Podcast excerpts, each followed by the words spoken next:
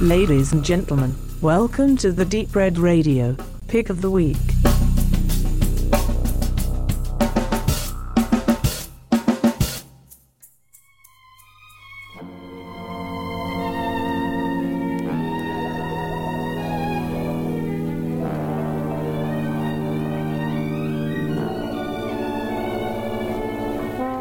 Hallo alle miteinander und herzlich willkommen bei der Rückkehr des Peak of the Week. Ganz genau. Das überaus erfolgreiche Format, was genau zweimal ausgestrahlt wurde, wird von mir spontan aus dem Massengrab der guten Ideen gezogen und reaktiviert. In diesem werden wir ganz unverfangen über dies und das reden. Hier wird es keine ausführlichen Reviews geben, sondern eher ein Kurzfazit von Sachen, die wir gesehen, gehört oder erlebt haben. Und damit komme ich auch gleich zum Kern der heutigen Ausgabe. Ich habe nämlich kürzlich drei Serienpiloten, eine Serienfortsetzung, das neue Marvel-Produkt aus dem Hause Netflix und sogar mal einen Film gesehen. Doch bevor es losgeht, möchte ich noch kurz ein paar Dinge zu Deep Red Radio verlieren. Nichts Schlimmes, zumindest nicht aus unserer Sicht. Deep Red Radio existiert ja mittlerweile seit Ende 2012, also gut vier Jahre, und wir haben uns des Öfteren überlegt, wie es weitergehen soll. Monatlich gewinnen wir weitere Hörer hinzu, was uns freut, aber diesen möchten wir natürlich auch etwas bieten. Wo wir früher noch eine monatliche Show von zwei Stunden im Programm hatten, so kommen wir aktuell mit Reviews, Interviews und Specials auf durchschnittlich 40 Minuten bis anderthalb Stunden wöchentlichen Content, was auf die letzten vier Jahre rund 90 Stunden Audiomaterial bedeutet. Wir freuen uns natürlich auch, tolle Interviews und Specials zu präsentieren, doch finanzieren wir alle Kosten für Festivalbesuche wie zum Beispiel das Sinistrange, Jean Renale oder dem Braunschweig International Film Festival aus der eigenen Tasche. Dazu kommen noch Folgekosten für Hosting, Domain und Technik, die sich auf Dauer auf die private Geldbörse schlagen. Deshalb haben wir überlegt, eine Patreon-Kampagne zu starten, um uns ein bisschen quer zu finanzieren. Doofes Wort, ich weiß.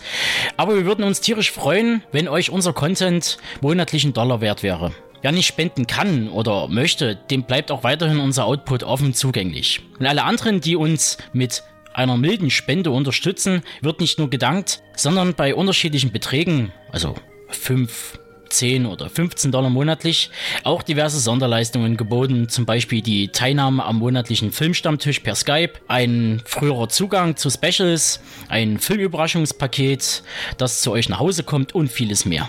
Wenn wir damit ein paar Unkosten deckeln könnten, wäre das eine dufte Sache. Des Weiteren rufen wir immer noch dazu auf, dass ihr Teil unseres Teams werden könnt. Was die Voraussetzungen betrifft und was wir im Gegenzug liefern, erfahrt ihr in den Shownotes zu diesem Peak of the Week. Zum anderen wollen wir euch noch einen Einblick geben, was demnächst geplant, produziert und bei Deep Red Radio veröffentlicht wird. Im Oktober wird es nebst unserer lang angekündigten 80s Horror Week mit Talkrunden, Reviews und anderen Kram um Halloween rum ein Recap zu Deadwood Staffel 1 geben, wie immer in der Konstellation Felix, Benedikt und meine Wenigkeit, der Tobe. Zum anderen planen wir im November ein Special unter dem ominösen Beititel Deep Red Press und im Dezember kommt unser jährlicher Rückblick bzw. eine Vorschau auf 2017. Ansonsten warten noch einige kleine Specials und Features für dieses Jahr, die ich aber allerdings noch nicht verraten darf. Aber so viel sei gesagt, ihr dürft gespannt sein. Nun gut, eigentlich würden so viele Serienpiloten genügend Stoff für Einzelreviews oder gar Recaps geben. Aber mir juckte es etwas in den Fingern und ich wollte meinen Kopf leer quatschen, bevor der explodiert. Bei den Serienpiloten dreht es sich um MacGyver, The Exorcist und Westworld, was die Serienfortsetzung betrifft, reden wir hier von Ash vs. Evil Dead Staffel 2 und meinen kleinen ersten Eindruck. Letztgenannten wird es ebenfalls zu Marvel's Luke Cage geben, die ich zwar noch nicht fertig geschaut habe, deshalb auch Ersteindruck, aber ich denke, nach neun Folgen geht das schon klar. Und was den Film angeht, so wurde ich Zeuge von Phantasm 5 Ravager. Aber fangen wir von vorne an. Der Sender CBS haute vor wenigen Tagen den Reboot-Piloten zur ersten Staffel von MacGyver, dem Helden meiner Jugend, raus und erntete, wie ich finde, zu Recht reichlich Kritik. Und mit Bewertungen um die 4,4 auf der IMDb oder gar 1,5 von 5 bei Serienjunkies.de wird deutlich, dass ich nicht alleinig mit meinem Eindruck dastehe. Die Süddeutsche Zeitung titelte sogar, MacGyver im Jahr 2016 ist ein Schnösel und Besserwisser. Naja, Besserwisser war er ja schon immer, aber immer sehr charmant und mit wenig Hang zum Nihilismus. Aber das mit dem Schnösel darf dick und fett unterstrichen werden. Unser neuer Angus MacGyver wird von Lucas Till, einige werden den wohl noch aus den letzten X-Men-Verfilmungen kennen, gespielt, verkörpert, aber nicht mit Leben ausgefüllt.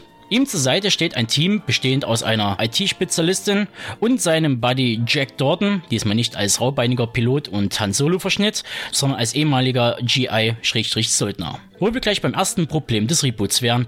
Denn in den ersten drei Minuten sterben in einer Kriegsrückblende sogleich drei bis vier Soldaten durch die Hand von Jack Dorton.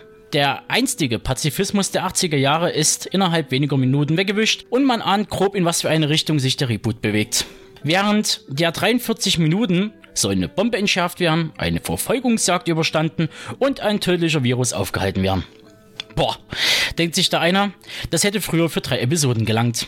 Aber nee, die Schreiber Peter M. Lenkoff und Lee David Slotloff, ich hoffe, ich habe den richtig ausgesprochen, werfen so viel in die Waagschale, dass es wehtut.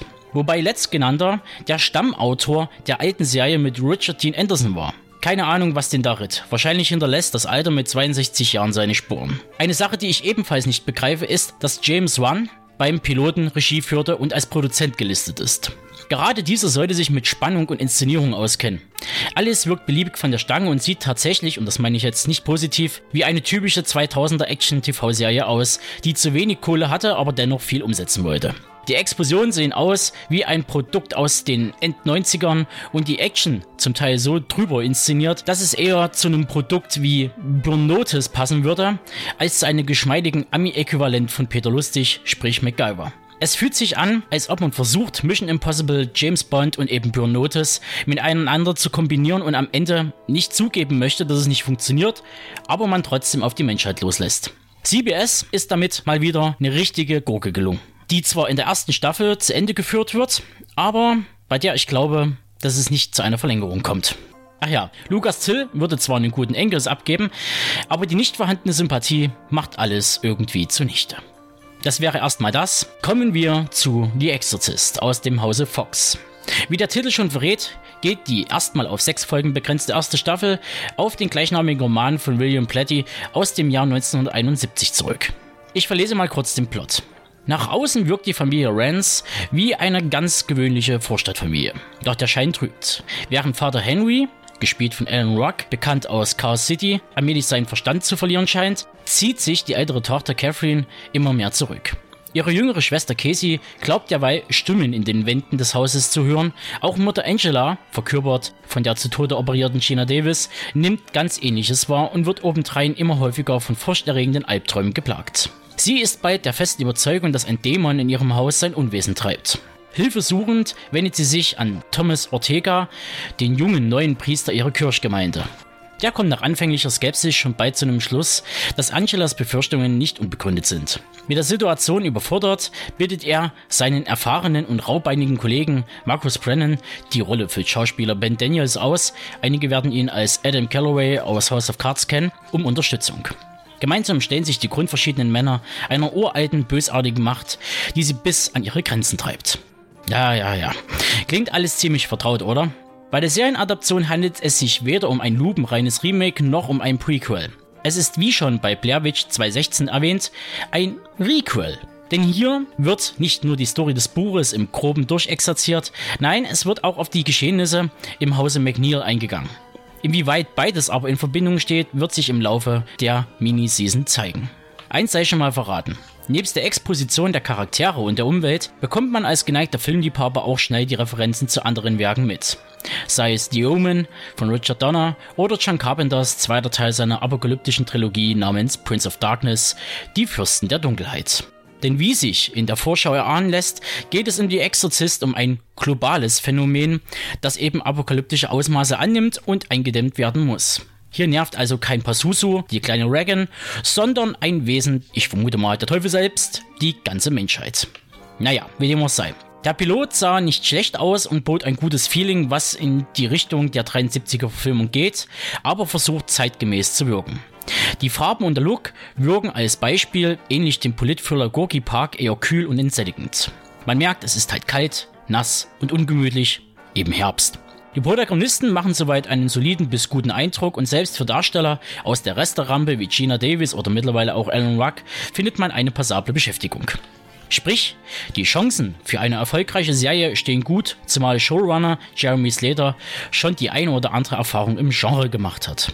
Allerdings erscheint die Serie bei Fox und die stehen wohl mit Abstand auf dem höchsten Treppchen aller TV-Sender, wenn es um eingestampfte und verguckte Serienprojekte geht. Denn ich habe die Befürchtung, dass die Serie nach dem Piloten, ähnlich der Vampir-Serie Restrain von De Toro, ordentlich in die Hose geht und belanglos dahin plätschert. Aber ich gebe mal vorerst einen Daumen nach oben und schau, was da noch kommt.